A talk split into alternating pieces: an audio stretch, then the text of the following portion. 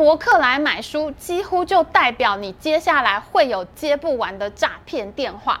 大家对博客来渐渐感到失望，Momo 才成为大家退而求其次的选择。感谢金主爸爸、钻石妈妈，谢谢你们。好了好了，大家不要再敲碗了，我们的会员制上线了，现在就加入会员，记得在网站上加入，避免被抽苹果税哦。Hello，大家好，我是 Amy。今天我们要来讲一个扫地阿姨暴击台湾第一大图书通路的故事。在台湾，你一定不能欺负台湾阿嬷，因为每一个台湾家庭都有一个像阿信一样的背影，为家人含辛茹苦、无限付出。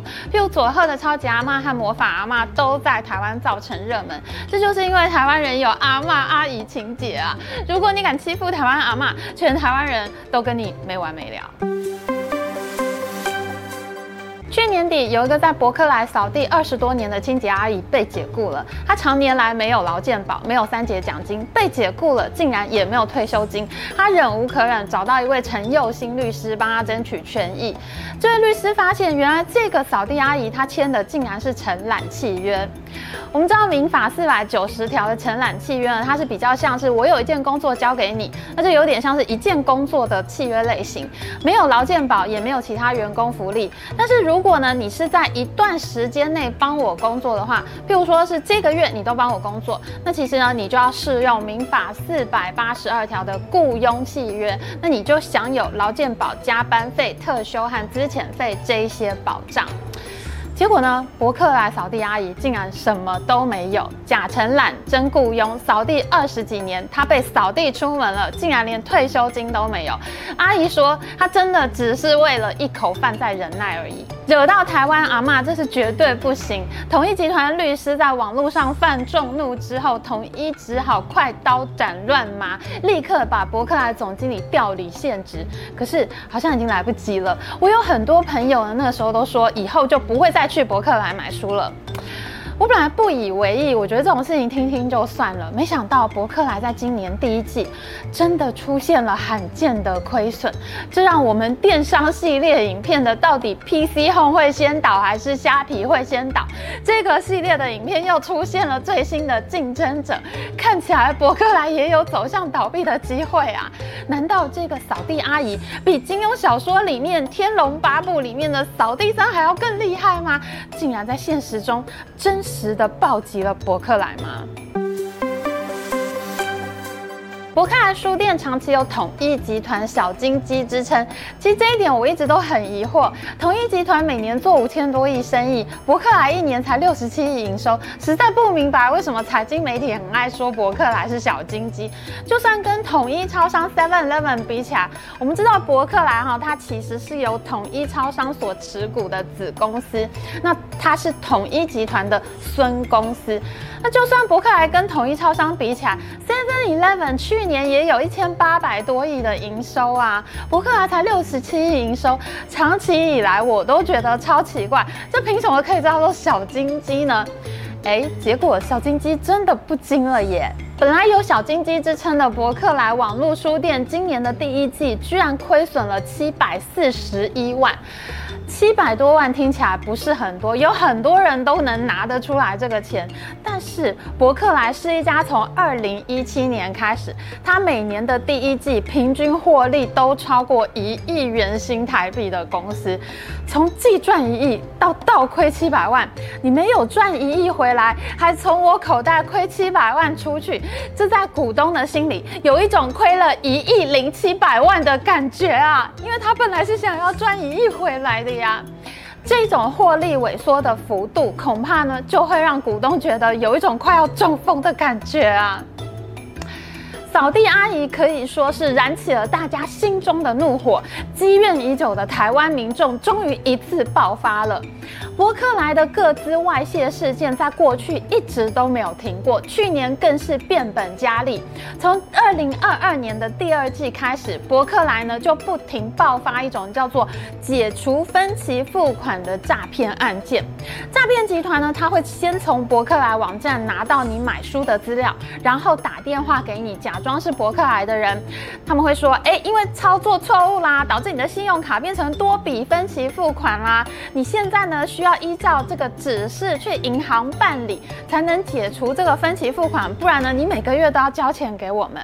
结果呢，你到了银行去办理，你以为你在解除分期付款，其实你在汇款给诈骗集团。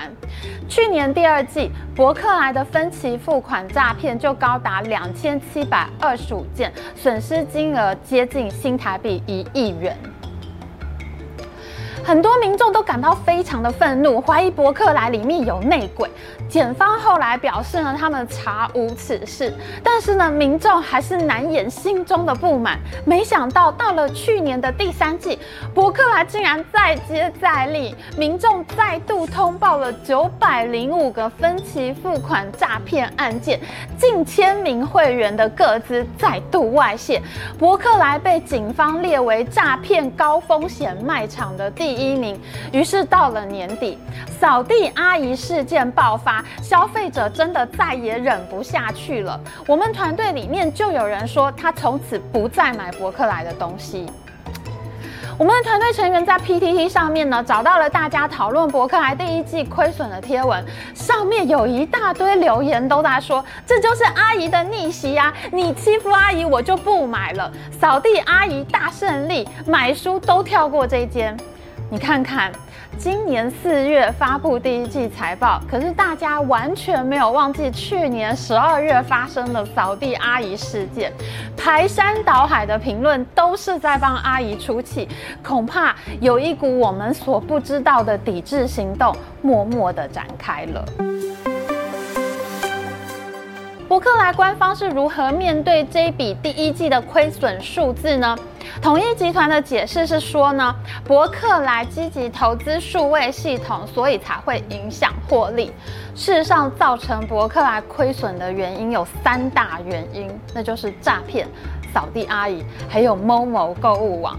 接下来我们会用财报数字证明给大家看。从二零一八到二零二一年呢，博客来的生意真的很好做，可以说是全盛时期，一年净赚四亿是简简单单的事情。从二零一六年以后，博客来的每股盈余几乎都在二十块钱以上。好吧，在这个意义上来说呢，博客来的确是小金鸡，这也没错的。一股赚二十块，连续五六年，我投资一份钱，年年赚两份钱回来，这还是蛮强大的绩效。那因为博客来没有上市嘛，它的财务数字呢是藏在统一超商财报的子公司附表里面，非常小小的一个，看得我眼睛都快瞎了。我们为了大家看了五年的统一超商财报，哎，然后呢，我们做出了一张表，列出来博客来从二零二零年以后每一季的利润情况。事实上，博客来呢，从二零二一年的第四季开始，获利出现松动。它从单季获利一亿元开始下滑，先是下滑到七千万，然后下滑到五千万、两千万，到了今年第一季，终于撑不住了，出现了亏损，亏损七百四十一万。虽然博客来第二季有赚钱哦，它的累计亏损从第一季亏七百四十一万降低到了亏两百六十一万。这什么意思呢？就表示他第二季赚了四百八十万，终于由亏转盈了。但是呢，小金鸡母交出了这个成绩，也实在是太吓人了呀！前年博客来的营收还有七十五亿元，到了去年二零二二年，他们的营收下滑到六十七亿元，从七十五亿到六十七亿，衰退了百分之九。可是呢，更恐怖的是他们的获利数字。前年博客来获利四亿元，但是到了去年，他们的获利剩下二点一亿元，他们的营收只掉了百分之九，获利却掉了一半，这表示什么呢？伯克莱做的生意并没有掉非常多，但是呢，从这些生意里面，他已经赚不到钱了。总营收小幅衰退，利润却腰斩。很显然，伯克莱是遇到了销价竞争，所以呢，它的利润衰退幅度比营收还要严重。这些年来呢，博客来遭遇到最严重的血战是来自 Momo 购物网，因为富邦 Momo 呢，在二零一八年宣布进入书市，他们也要卖书了。那 Momo 的财报数字呢，也出现跟博客来非常类似的现象哦。前年富邦媒的营收是八百八十四亿元，去年是一千零三十四亿元，成长了百分之十七。可是呢，前年 Momo 的获利呢是三十二点六亿元，去年呢却只有获利三十四亿元，成长只有百分之四。Momo 购物网多做了百分之十七的生意，可是它的获利成长率却只有百分之四，这表示呢，它也在牺牲它的获利。博客来最大的敌人是 Momo，可是 Momo 同时也面对来自虾皮、PC Home，还有今年新进入台湾的韩国酷鹏网这些电商公司的竞争，所以呢，看起来博客来真的是前途堪忧啊。富邦 Momo 在二零一八年进入舒适，二零一九年的双十一购物节，双方就陷入血战。当时 Momo 的董事长林启峰呢，他也是一手把 Momo 做起来的人。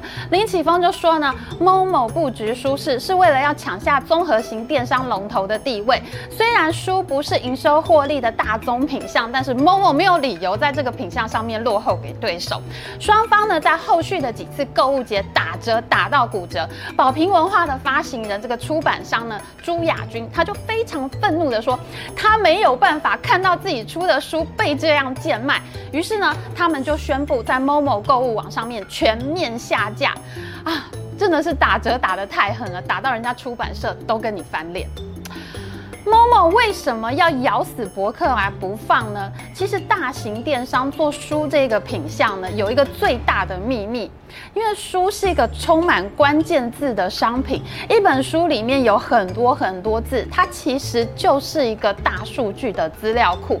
一般的商品我们在上架的时候呢，只有商品标签啦、商品说明书啊、商品详情页面这些资讯。其实数据呢是非常有限的，但是一本书呢，它从头到尾都是字。客户买了这本书以后，我们立刻可以把整本书的关键字都粘在这个客户身上，这样。呢，我们就知道以后要再推什么样的商品，成交率会最高了。书其实就是一个最好的客户分类标签。而且博克莱好歹也有六七十亿的营收啊，你不要小看现在 Momo 营收破千亿，六七十亿对它好像是个零头而已。但是在二零一八年 Momo 跟博克莱宣战的时候，Momo 的营收是四百二十亿，博克莱是六十五亿，博克莱营收还是有 Momo 百分之十五这么多的，还是不少的。所以呢，Momo 会跟博克莱宣战，它是有非常充分的理由。因为我自己曾经在阿里巴巴待过啊，所以我非常了解，电商都是为了要拿客户数据才去卖书。像 Momo 这种大型电商，他们要做书真的太容易了，配送一点都不困难，因为书的体积很小，不会占空间，它又没有低温冷链，又没有砸碎砸破的风险。像 Momo 这种千亿级的电商，它要下资源去做书是非常容易的。可是呢，博客来却非常惨，因为书呢这个品相占了博客来的六成营收。对 Momo 来说，这可能是一场争夺战。可是书是博客来最大的品相，这对博客来来说就是生死战。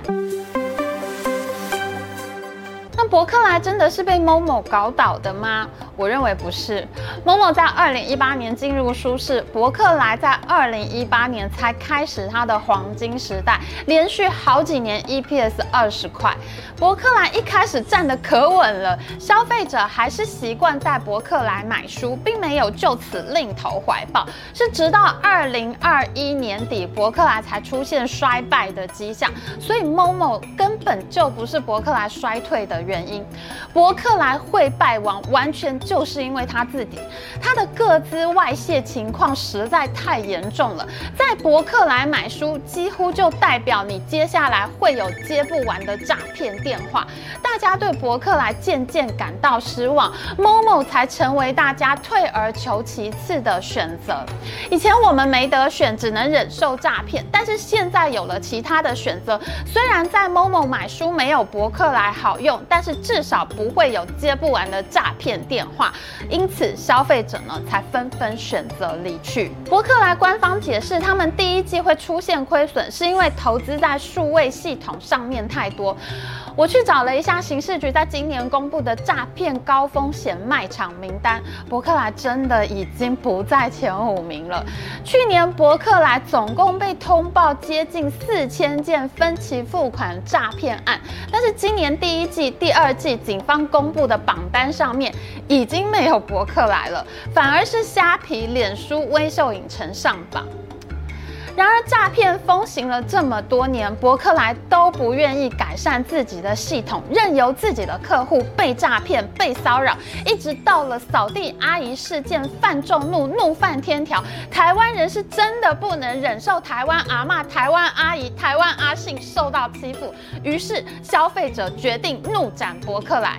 你到这个时候才要来投资数位系统，你问问你自己，你有没有觉得太晚了呢？Momo 卖书卖的食髓知味，今年竟然宣布还要进攻电子书。他们从富邦集团的另一个公司台湾大哥大的手上把 MyBook 电子书接过来做，还说他们要推出电子阅读器。他们越来越像是在复制亚马逊书店的经营模式。而统一超商今年的股东会上，媒体都在关心统一集团收购家乐福的大案子。可是统一集团的董事长罗志先却说，现在他比较关心博客来。他说呢，他很不认同价格竞争，他们会去思考还能为六七百万个博客来会员做些什么。他们会去思考六七百万个博客来会员还有什么样的需求呢？我想告诉罗志先，其实消费者的需求已经很多年了，大家只是希望真的不要再收到诈骗电话了。可是不知道为什么不赔钱，你就是听不见。博客来今天的处境，真的只能说是自业自得，可能你还要花很长一段时间才能够获得大家的原谅吧。诈骗集团扫地阿姨才是真正大家会投向其他电商的主因。你真的不是败在别人手里，你就是败在你自己手里。所以这一次，我觉得博客来的前途真的没有那么乐观。那就让我们继续追剧，看是 PC Home 先倒，还是虾皮先倒，还是博客来会最先倒。喜欢我们的影片，请记得帮我们按赞，还有记得按订阅频道加开启小铃铛。我们下次再见哦，拜拜。